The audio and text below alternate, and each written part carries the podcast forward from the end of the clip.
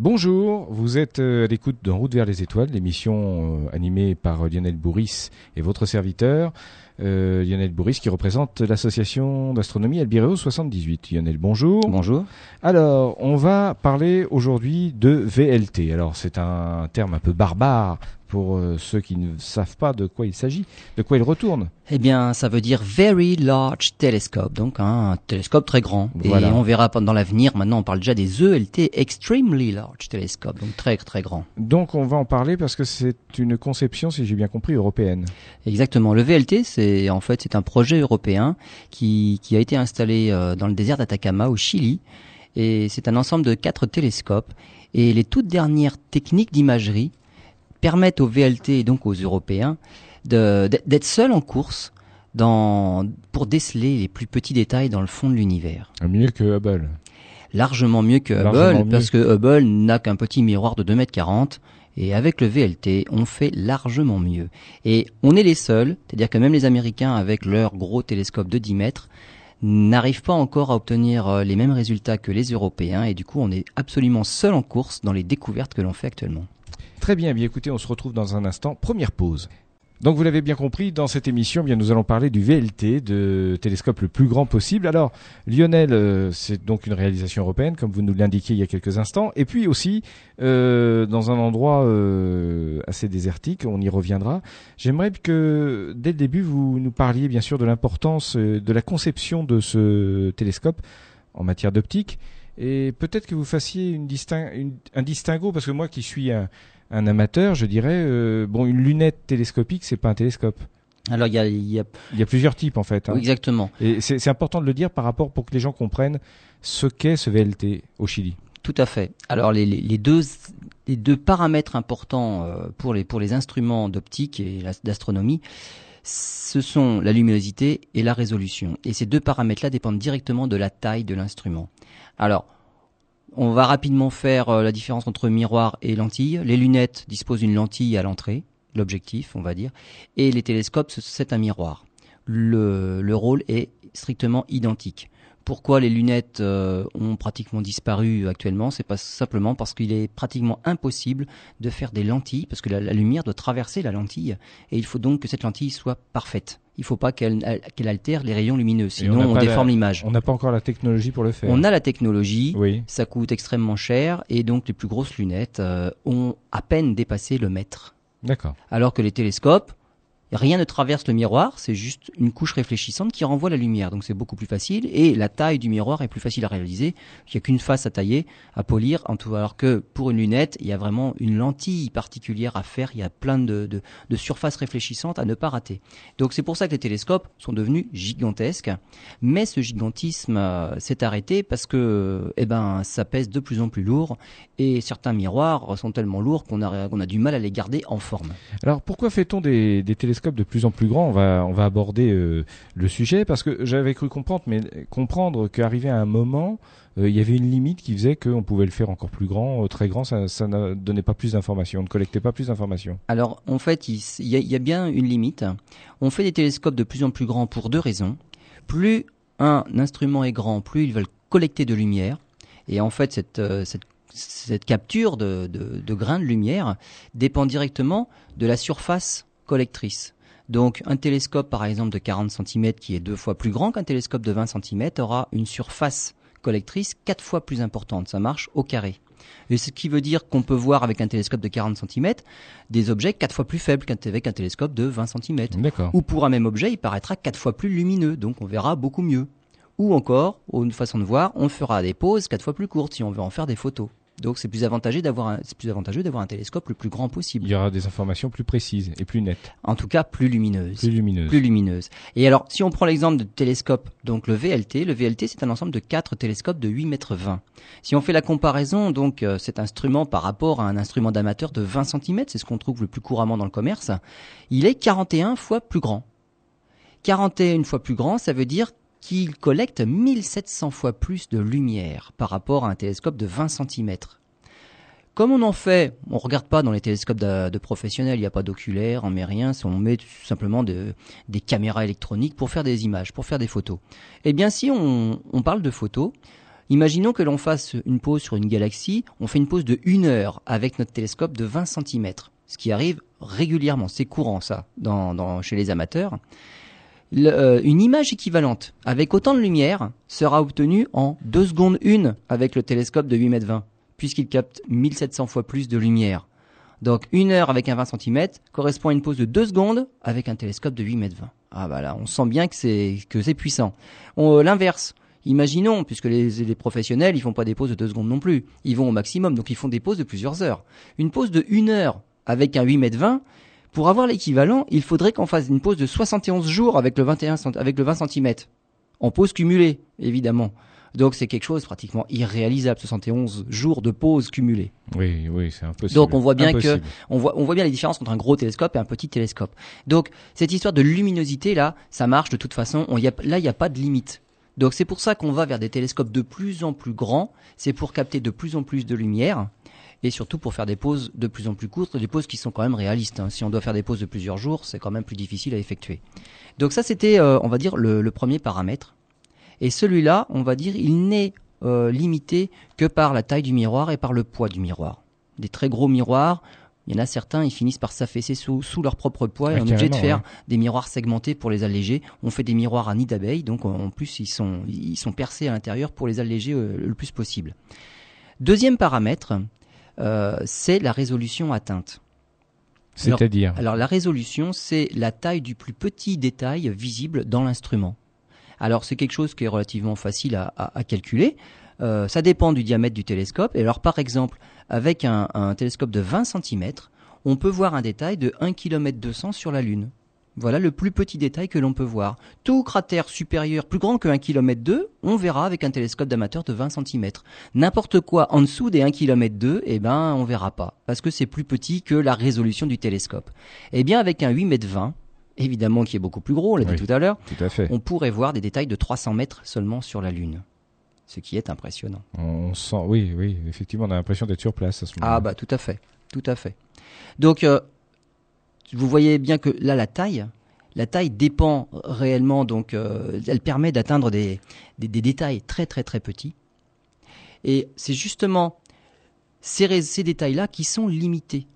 Et ils sont limités par une seule chose, ils sont limités par la turbulence atmosphérique. Voilà, j'allais y venir. Est-ce que forcément le choix du Chili, du désert au Chili, est une raison euh, enfin, vous voyez ce que je veux dire, effectivement. Alors oui, le, choix du Chili euh, n'est pas n'est pas anodin. D'une part, il fait quand même euh, souvent beau. Il y a moins de turbulences. Oui. Exact. Alors il y a déjà il y a pas beaucoup de nuages, donc ça veut mhm. dire qu'on peut observer 360 nuits par an et on n'est pas gêné par les nuages. Deuxièmement, il, dans ce dans ce désert, il n'y a pas d'humidité et ça veut dire qu'il y a certaines fenêtres dans certaines longueurs d'onde, notamment l'infrarouge, qui sont ouvertes parce que la vapeur d'eau absorbe ces longueurs d'onde-là. Si on est sous une atmosphère humide, ces rayonnements ne passent pas. Et donc dans un environnement sec, toujours ensoleillé, on peut faire de l'astronomie réellement dans toutes les longueurs d'onde, ce qui est extrêmement pratique. D'accord, donc si j'ai bien compris, on va y venir justement dans quelques instants hein, à la façon de, détecter et d'observer, puisque vous nous avez parlé de gamme d'onde, vous avez euh, en partie euh, commencé à, nous parler justement des, spectres euh, utilisables. À tout de suite. Vous écoutez En route vers les étoiles avec euh, l'association d'astronomie Albireo 78 en la personne de Lionel Bourris. Lionel, on va revenir juste avant de parler des, des spectres d'observation, enfin des, des gammes d'ondes qu'on peut utiliser pour observer, sur un détail euh, que pendant la pause vous avez revérifié. Exactement. Alors en fait on parlait de résolution. Oui. Et euh, même en le disant, je trouvais qu'il n'y avait pas beaucoup de différence entre 20 cm et un 8 m 20. Donc si c'est bien 1 km 2 pour, comme petit détail pour un télescope d'amateur de 20 cm, un 8 m 20 c'est pas 300 mais 30 mètres. Voilà, donc c'est vraiment des tout petits détails. Voilà, on a l'impression d'être sur place. Ça, 30 ah bah, mètres, ça là, ce que je vous disais tout à l'heure. Exactement. Là, on fait, on est, on est en sur place comme si on survolait la ligne de près. Et alors, effectivement, on est limité par la turbulence atmosphérique, qui de toute façon limite les détails à à peu près 1 km. C'est-à-dire qu'un gros télescope comme ça ne voit absolument pas plus de détails qu'un petit télescope de 20 cm. C'est plus lumineux, ça c'est sûr, ça, ça c'est évident, mais à cause de la turbulence, on verra pas plus de détails. Mais alors, ce qui veut dire que ce type de télescope est complémentaire de ceux qu'on peut envoyer dans l'espace. Exactement. Ah, mais il ne remplace pas. il, voilà, il, rem- il remplace pas. C'est-à-dire que quand même avec son avec son diamètre, il est beaucoup plus lumineux. Donc on fait mieux que ce qu'on envoie dans l'espace pour l'instant, puisque le plus gros c'est un télescope de 2 mètres 40, c'est Hubble. Donc 8 mètres 20, c'est quand même beaucoup plus lumineux que Hubble. Hubble a une- un avantage, c'est qu'en dehors de l'atmosphère, il voit quand même des détails beaucoup plus fins. Oui, ce que je voulais dire, si par exemple, dans quelques années, on décide d'établir un, un- un télescope euh, d'un diamètre de 8 mètres 20 sur la Lune, on verra des choses encore plus loin. Exactement. Des choses beaucoup plus fines. Oui. Pas plus lumineuses, la lumière ce sera la même, la lumière collectée ce sera la même, mais par contre les détails, ça n'aura rien à voir. Sauf que dans le mode qu'on va parler maintenant, on a réussi à s'affranchir de cette barrière-là Oui. et on va pouvoir voir les détails, mais comme si on y était. Et oui, parce que quand on n'est pas un spécialiste comme vous, on se dit télescope, c'est ce qu'on voit à l'œil nu. Or, il n'y a pas uniquement que ce qu'on voit à l'œil nu. On peut observer des choses dans d'autres spectres. C'est ce que je dans d'autres longueurs d'onde du spectre, tout voilà. à fait. Oui, tout à fait. vous voyez, la Mais, preuve. mais, de plus en plus, Oui, on oui. pourra même le faire dans le visible. C'est c'est plus difficile, on va dire, Mm. mais la, la technique peut s'adapter. Alors, qu'est-ce que c'est cette technique-là? Ça s'appelle l'interférométrie. C'est bien technique, c'est bien barbare. hein. Alors, interférométrie, en fait, ça veut dire faire interférer deux rayons lumineux, issus par exemple de deux instruments différents, et il faut que ces deux rayons-là puissent interférer. Alors, c'est quelque chose de très particulier, on va y- y revenir. L'avantage de, de, de ce système-là, c'est que on obtient la résolution équivalente à l'écart entre les deux télescopes. Ça veut dire que si j'ai deux télescopes de 20 cm, j'en achète deux dans le commerce, je les écarte de 10 mètres l'un de l'autre, j'aurai autant de détails que si j'avais moi-même un propre télescope de 10 mètres de diamètre. Simplement parce que j'aurais écarté mes deux télescopes de 20 cm de 10 mètres d'écart.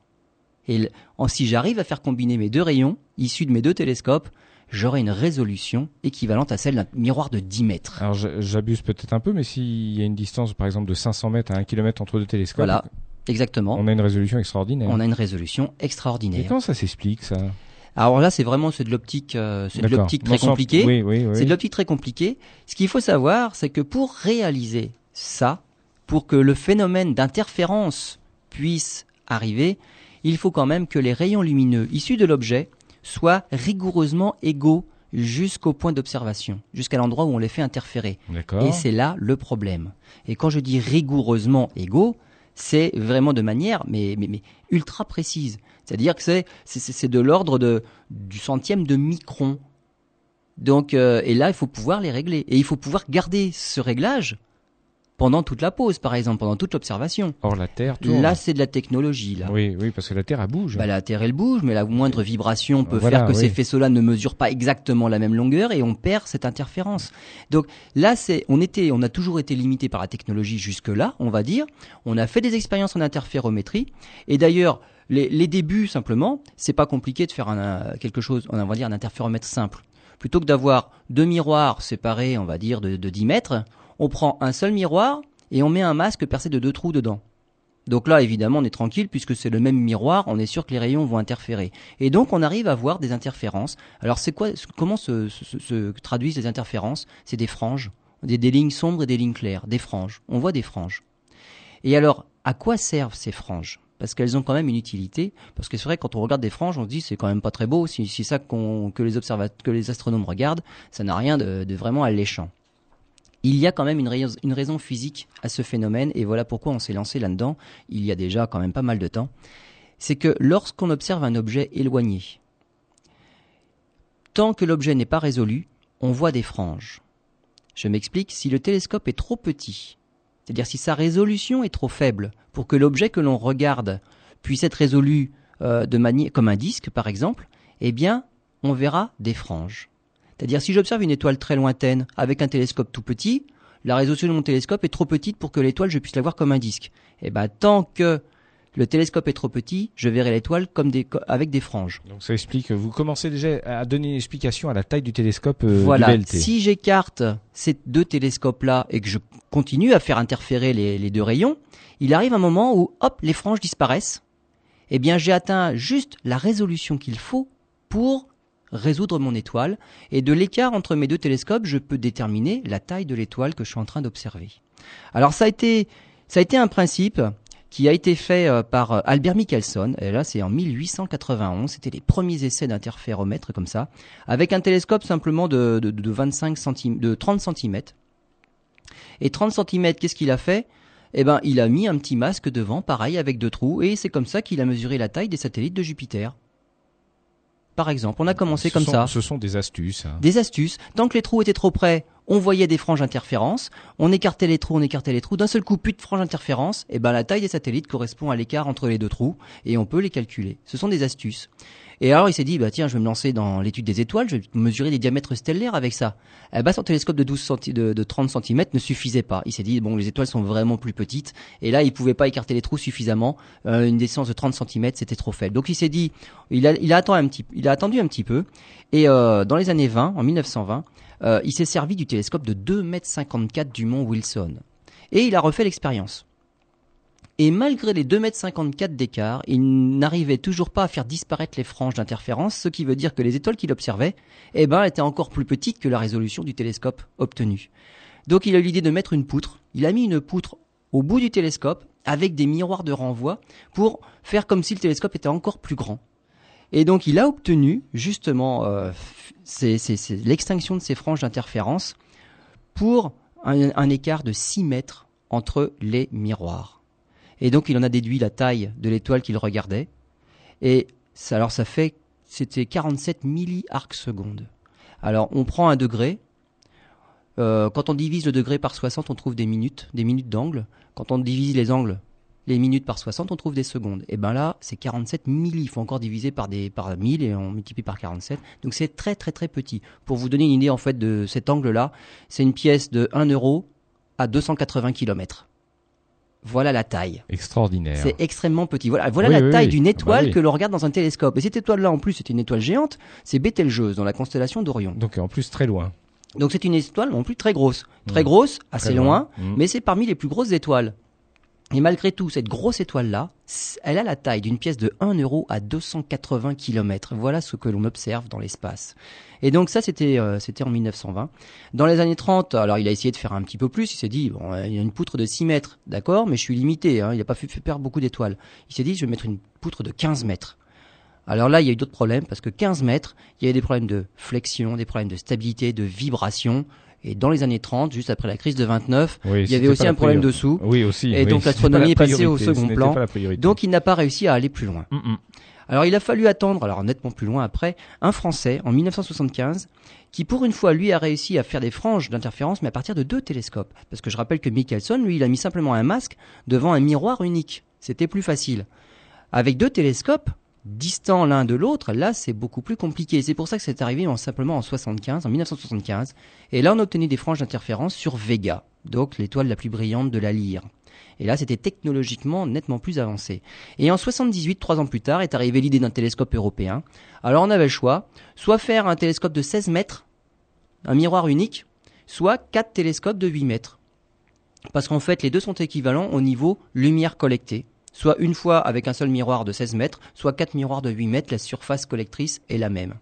En 84, finalement, le choix s'est porté sur quatre télescopes de 8 mètres. Technologiquement, c'était plus facile à réaliser qu'un seul miroir de 16 mètres. Et en 90, eh bien, on a installé les premiers, VL les premiers VLT, les premiers télescopes européens, dans le désert d'Atacama, au Chili. Donc voilà l'histoire du VLT. Très bien, bah c'est passionnant. On va faire une pause et puis on va revenir à ce sujet, à cette grande aventure, ce qui prouve encore une fois que la science est, est une aventure humaine avant toute chose. On se retrouve dans quelques instants. Et vous êtes toujours dans votre émission d'astronomie, euh, en route vers les étoiles, avec Albireo 78 et Lionel Bourris. Lionel, il y a quelques instants, nous expliquait en fait les, raisons, enfin tous les tenants et aboutissants de la création de, ce VLT. Alors, on va quand même s'attarder avant de, voir ce qu'on a pu trouver avec euh, euh, ce télescope. On va peut-être s'attarder sur la technique. Alors la technique, depuis le départ, le VLT avait été conçu pour pouvoir un jour faire de l'interférométrie avec. Donc c'est pas quelque chose qu'on a rajouté depuis artificiellement, c'est dès le départ, le télescope a été conçu pour. Les quatre miroirs de 8 mètres 20, puisqu'il en dispose, de quatre miroirs, ne sont pas placés le long d'une ligne, mais forment une espèce de trapèze pour quadriller un petit peu la, la montagne sur laquelle il a été posé. Et en plus, il est secondé par des petits miroirs de 1m80 qui eux sont amovibles et on peut les, les, on peut les placer à différents endroits pour justement modifier un petit peu les interférences que l'on pourrait obtenir et ça, ça fait un télescope global qui peut être gigantesque. Le, premier instrument est arrivé, c'est le Amber, on va dire, le premier réellement à pouvoir faire de l'interférométrie. Alors Amber, ça veut dire Astronomical Multibeam Recombiner. En fait, c'est euh, c'est un recon, c'est quelque chose qui sert à recombiner de multiples faisceaux. Donc ça, en fait, ça veut dire ça. Et Amber, il permet de recombiner trois faisceaux. Donc on n'utilise pas encore les quatre télescope en mode interférométrique. On va dire ce sera pour une future version. Un peu plus tard. Mais déjà, on est dans les premiers essais, mais qui fonctionnent pas trop mal finalement en ce moment. Et alors, ça permet, avec cette euh, recombinaison de trois faisceaux, d'obtenir une surface collectrice de 150 mètres carrés. Et comme les miroirs les plus écartés sont distants de 130 mètres l'un de l'autre, et eh ben la résolution, elle est équivalente à celle d'un miroir unique de 130 mètres. Et avec un télescope de 130 mètres, on pourrait avoir des détails de 2 mètres sur la Lune. C'est-à-dire que là, on pourrait voir les, modules Apollo, par exemple, à la surface. Voilà, c'est comme si, en fait, euh, vous regardez euh, de votre pas de porte, vous regardez chez votre voisin. Exact. Bon, euh, oui. Enfin, chez le voisin, juste en face, quoi. on verrait même des détails sur les punaises de son mur. Ah oui. Ah bah, largement là. largement. largement. Et en fait, mais pour réaliser une telle, réaliser les interférences avec ce télescope-là, eh bien, il faut une précision de 5 centièmes de micron sur des rayons qui mesurent 120 mètres. Et là, on voit bien que tout le problème s'est porté là-dessus, c'est pouvoir obtenir des interférences stables et pouvoir les, par la suite les étudier. Maintenant, ça marche. On arrive à les produire relativement facilement, les interférences, et donc maintenant, bah, il suffit de diriger les télescopes vers des cibles différentes du ciel et pouvoir les observer. Et là, on, arrive à les observer avec des détails qu'on avait strictement, on n'atteignait pas jusque-là. Alors, premier, premier exemple. Ce qui est, surprenant, c'est qu'en plus, c'est un télescope qui est en plein développement, donc il va encore s'améliorer. Exactement. Avec les futures générations d'appareils que l'on va y mettre. Il est évolutif, en fait. Comme Tout à euh, fait, parce qu'on n'est pas encore au maximum des capacités, puisque les quatre miroirs ne marchent pas tous les quatre en mode interférométrique. Là, pour l'instant, Bien sûr tout ne se fonctionne. Donc on, a de quoi progresser. Alors parlez-nous des découvertes. Première, les premières observations, on va dire. Alors deux étoiles jeunes. Alors il y en a une dans la constellation du Serpent et l'autre dans la constellation du caméléon. le caméléon, c'est dans l'hémisphère sud, le serpent, on le voit quand même de notre hémisphère à nous. Alors ce sont des étoiles qui sont un tout petit peu plus massives que le Soleil, mais en fait elles sont bien plus jeunes, elles n'ont que quelques millions d'années. Donc on les observe, on va dire, au début de la vie, comme si on observait le Soleil au début de sa vie, au début de la formation du système ça solaire. Ça nous donne des informations sur notre système solaire. Ben, évidemment. évidemment. Parce que qu'est-ce qu'on a, qu'est-ce qu'on a observé? Eh ben déjà un excès de lumière dans l'infrarouge. Alors l'infrarouge, c'est quelque chose qui nous donne des indices, ce sont des, basses températures. Donc sur la, température de, de, ce système. Voilà, la température dépend, on va dire, de la longueur d'onde. Et si on observe quelque chose en infrarouge, tout ce qui brille en infrarouge, c'est des choses qui sont pas très chaude en fait.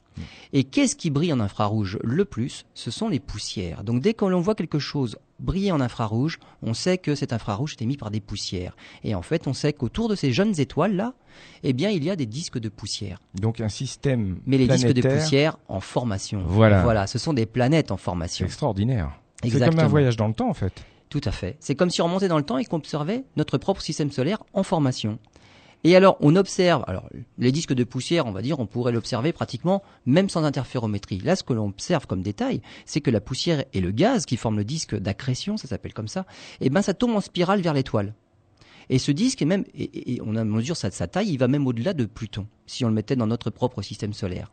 Donc c'est tout à fait cohérent. Hein, Exactement. Eh et, dans ce disque, on peut observer des lacunes, c'est-à-dire qu'il manque certaines zones où il y a des trous et donc on peut, bah, tout de suite on dit soit ce sont des planètes qui sont déjà en train de se former, des protoplanètes, ou des étoiles qui sont déjà formées, des planètes qui sont déjà formées et qui ont fait le ménage sur leurs orbites. Un peu comme chez nous. On voit des voilà, on voit des détails dans le disque protoplanétaire. Un peu comme autour de, Jupiter qui a fait le ménage. Exactement, tout à fait.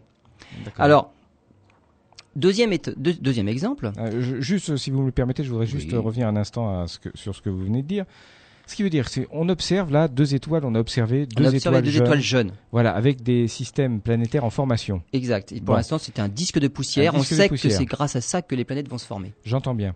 Ce qui veut dire qu'avec ce télescope, on va peut-être pouvoir observer dans un autre endroit de l'univers un autre stade de la formation d'un système stellaire. Tout à fait. Tout à fait, parce que toutes les étoiles n'ont pas toutes le même âge.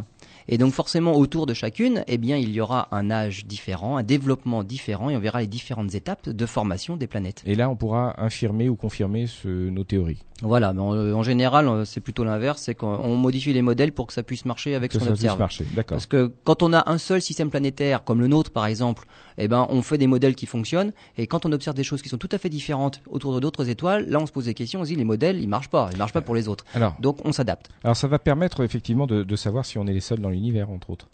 Par exemple. Par exemple. Par exemple, tout à fait. On a observé aussi une autre étoile. Alors là, c'est une étoile très très chaude et active. Alors c'est l'étoile la plus brillante de la constellation de l'Autel. Ça, c'est dans l'hémisphère sud aussi.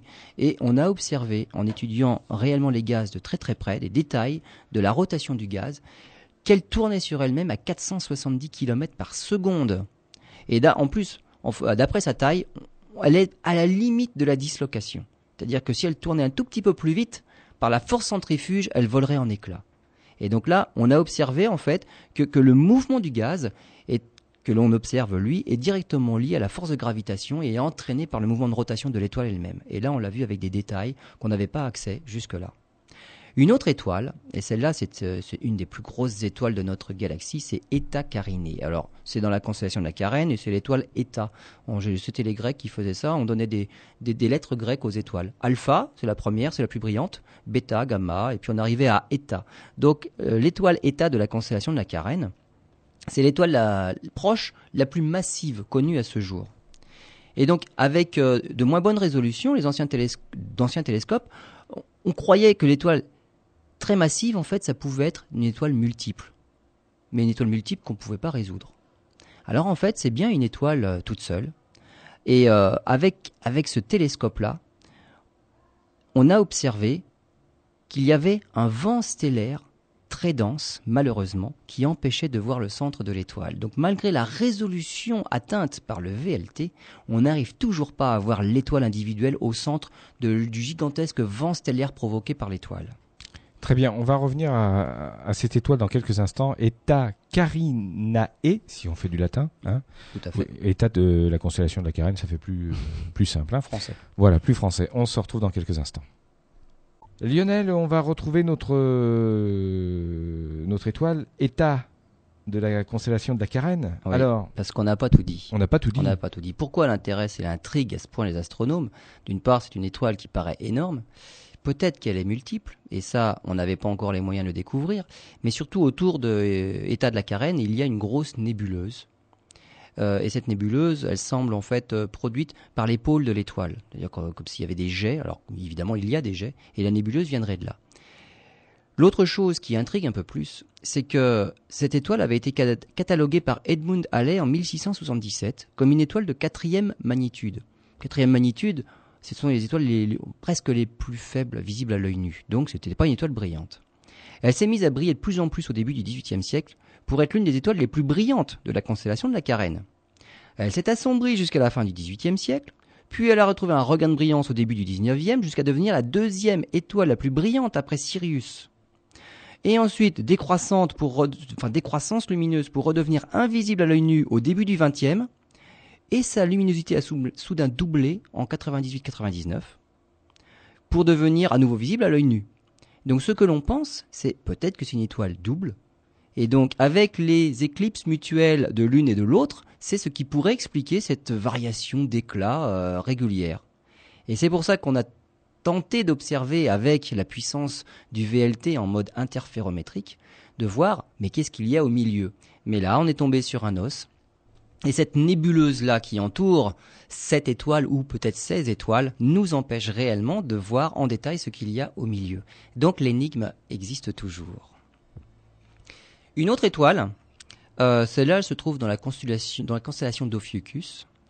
Et celle-là, elle, euh, c'est une étoile un, petit peu particulière parce qu'elle a des, euh, des regains, on va dire, de luminosité, mais périodiques. Et tous les 21 ans, il y a une récurrence et elle devient beaucoup plus visible tous les 21 ans. C'est ce qu'on appelle une nova. Pas une supernova, ça c'est la fin de vie des étoiles très très massives, mais là c'est une nova. La différence La différence, c'est que ce sont des étoiles qui explosent beaucoup moins violemment que les premières, les supernovas. Et les novas, en fait, ont une façon d'exploser tout à fait connue. En fait, c'est un système d'étoiles doubles. Il y en a une des deux qui est une étoile qui est déjà arrivée en fin de vie, on appelle ça une naine blanche, et l'autre à côté voit sa matière aspirée par la petite. Et lorsque la petite amasse, accumule de la matière, il arrive un moment où cette matière qui est comprimée, condensée, atteint la limite au-delà de laquelle des réactions nucléaires s'enclenchent à nouveau, alors que l'étoile était morte, la naine blanche. Elle renaît, et d'un seul coup, elle renaît et les, les réactions nucléaires font, elles, elles expulsent la matière qu'elle venait de d'ingurgiter, on va dire. Donc elle Et donc elle même. devient visible. Elle devient Ouais. visible. Ouais, ouais, d'accord. Elle redevient naine blanche. Elle a expulsé la matière qu'elle avait chippée à sa voisine et elle redevient naine blanche. Et en faisant ça, elle devient une nova, nouvelle étoile. Elle redevient beaucoup plus visible qu'avant. Et évidemment, après, une fois qu'elle a expulsé cette matière-là, eh ben, elle se remet tout à fait à attirer de manière continue la matière de son compagnon. Et au moment où cette matière à nouveau atteint la limite critique, les réactions s'enclenchent à nouveau et hop, nouvelle explosion. Elle expulse tout dans l'espace. Elle redevient visible. On appelle ça une nova. C'est une nova récurrente. D'accord. Donc, ce sont des, étoiles qui sont très importantes parce qu'en fait, le mécanisme est tellement bien connu, c'est que ce, euh, cette- ce regain de puissance-là, on sait le chiffrer. Et donc, on connaît sa puissance intrinsèque et il suffit d'observer après quelle est sa luminosité dans le ciel vu de la Terre, on peut en déduire la distance du phénomène. Donc, ça sert d'étalon de distance. Mais ce genre d'étoile-là, il- ça court pas les rues, en tout cas, ça court pas l'espace. Et donc, c'est pour ça, c'est dommage qu'il n'y en ait pas assez. Et donc, en, en- en étudiant de près avec le VLT en mode interférométrique, on a pu mesurer en fait la, la vitesse d'expulsion du gaz. Et lors de l'explosion, le gaz est expulsé à 3000 km par seconde. Fichtre. C'est très très rapide. Ah oui. Et la résolution qu'il a fallu pour pouvoir observer ce phénomène-là, alors je vous la donne pas en millisecondes d'arc, je vous donne tout de suite euh, autre chose. C'est euh, équivalent à regarder une pièce de 1 centime placée à Berlin, mais regardée depuis Paris. Donc c'est encore plus petit que nos 1 euro à 280 km. Donc là, c'est vraiment euh, quelque chose de C'est extraordinaire. hein. d'extraordinaire. Alors, que- que nous réserve, là vous nous avez parlé des premières découvertes, mais que nous réserve l'avenir? Puisque, on l'a dit tout au long de cette émission, ce VLT est évolutif et n'est pas encore au maximum de ses capacités. Alors avec Amber, c'était l'instrument qui, qui permettait de, nous, f- de faire de l'interférométrie avec simplement trois faisceaux. Amber, il va être euh, remplacé par d'autres instruments. Alors notamment, il y aura Gr- Gravity. Alors Gravity, il servira à, à mesurer de près, très précisément, les orbites des objets, des étoiles qui se trouvent au centre de notre galaxie, de manière encore plus précise que ce que qu'on peut faire actuellement. À quoi ça sert? Quand on arrive à regarder une étoile tourner, à observer son orbite, eh ben, si une étoile tourne autour de quelque chose, eh bien, on peut savoir autour de quoi elle tourne et on peut déduire la masse de l'objet autour duquel elle tourne. Et au centre de notre galaxie, on sait qu'il y a un trou noir. Donc, déterminer beaucoup plus précisément que l'on le fait actuellement l'orbite des étoiles autour du trou noir du centre de notre galaxie permettra d'en savoir plus sur ce fameux trou noir, qui Oui. évidemment est noir, donc on peut pas l'observer directement. Et sur l'avenir de notre système solaire. Mais on est assez Mais, euh, loin, on euh, est à assez de euh, milliers de kilomètres oui. d'années-lumière du centre. Donc nous, on n'a strictement rien à craindre. On tourne suffisamment au large de notre trou noir pour ne jamais tomber dedans. Non, non, c'est les étoiles qui sont tout à fait Juste à autour côté, qui oui. risquent d'avoir des problèmes, mais nous, on est tranquille. Et au, au centre de la plupart des galaxies, il y a un trou noir. Donc c'est pas un problème, ça fait des milliards d'années que ça existe. Il nous en est rien arrivé pour l'instant. Autre instrument, c'est euh, Matisse. Alors Matisse, il permettra lui de recombiner quatre télescopes, mieux que Amber. Et VSI, donc encore le successeur, lui, il recombinera la lumière de 4 à 6 télescopes. Et là, on aura, on va dire, le, le VLT qui marchera à pleine puissance. Alors, qu'est-ce qu'on qu'est-ce qu'on fera avec VSI et Matisse qui recombineront tous les télescopes en même temps? J'allais vous poser la question. Eh bien, moi, je vais vous le dire, c'est qu'on pourra observer justement tout ce qu'on a vu jusque-là avec encore plus de détails. Et notamment la formation des planètes dans les disques protoplanétaires. Là, on verra peut-être directement les petits agrégats de matière qui donneront des planètes. On verra peut-être directement les planètes si elles sont pas trop proches de leur étoile, parce que là, elles, sont quand même assez éblouissantes par rapport aux planètes. On pourra même étudier, avec ces détails-là, la surface des étoiles géantes. Donc, comme on fait pour étudier la surface de notre Soleil avec les taches solaires, les protubérances, eh bien, on verra exactement la même chose sur d'autres étoiles. On pourra enfin faire de, on va dire, de, de l'étude euh, stellaire, pas seulement sur notre propre étoile. Évidemment, c'est la plus proche, c'est la plus facile Oui. à observer. Alors facile. que les autres étoiles, elles sont tellement loin et tellement petites que pour l'instant, on voit pas beaucoup de détails à leur surface. Et on pourra aussi, évidemment, faire la même chose que ce qu'on fait autour de notre trou noir, c'est étudier les environnements des trous noirs, mais des galaxies voisines, les autres, pas que chez nous. Donc voilà un peu le futur. Et avec ce, cet instrument-là, ce VLT, qui a été étudié dès le début pour marcher en mode interférométrique, eh bien, voilà, on y est déjà là. Et on a une longueur d'avance sur tout le monde, parce que les autres télescopes ne marchent pas dans ce mode-là. Il y a bien les Américains qui ont des télescopes de 10 mètres, mais ils en ont que deux et ils arrivent à peu près à faire de l'interférence, mais ils sont bloqués simplement parce que ils peuvent pas bouger ces deux télescopes-là, et donc c'est beaucoup plus difficile de faire ce que l'on veut avec. L'Europe et la France ont, ont on est en avance, on a une longueur d'avance, tout à fait, et on est les seuls à pouvoir faire de telles découvertes. Et donc mhm. voilà pourquoi tout le monde essaye de grappiller des heures d'observation sur le VLT parce qu'il y a que là qu'on peut faire certaines observations. Voilà, il sera ouvert à, des scientifiques autres que scientifiques européens. Ah mais bien sûr, bien sûr, n'importe qui peut demander du temps d'observation sur n'importe quel télescope. Il y a une commission qui se réunit et qui décide de l'attribution suivant les projets. mais ça n'appartient pas que aux Européens. On va dire que les Européens ont un taux d'utilisation plus important que les autres, mais ce n'est pas réservé aux Européens, bien évidemment. Très bien, ben écoutez, c'était fort passionnant.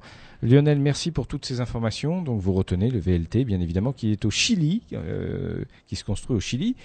Euh, merci euh, d'avoir écouté cette émission. on rappelle l'adresse du site d'Albireo 78. C'est le www.albireo78.com. Voilà, il y a de très belles photos. Hein. On regardait ça un peu. On essaye de garder ça à jour et on rajoute bah, dès qu'il fait beau. En ce moment, c'est un petit peu calme. Merci, à la semaine prochaine.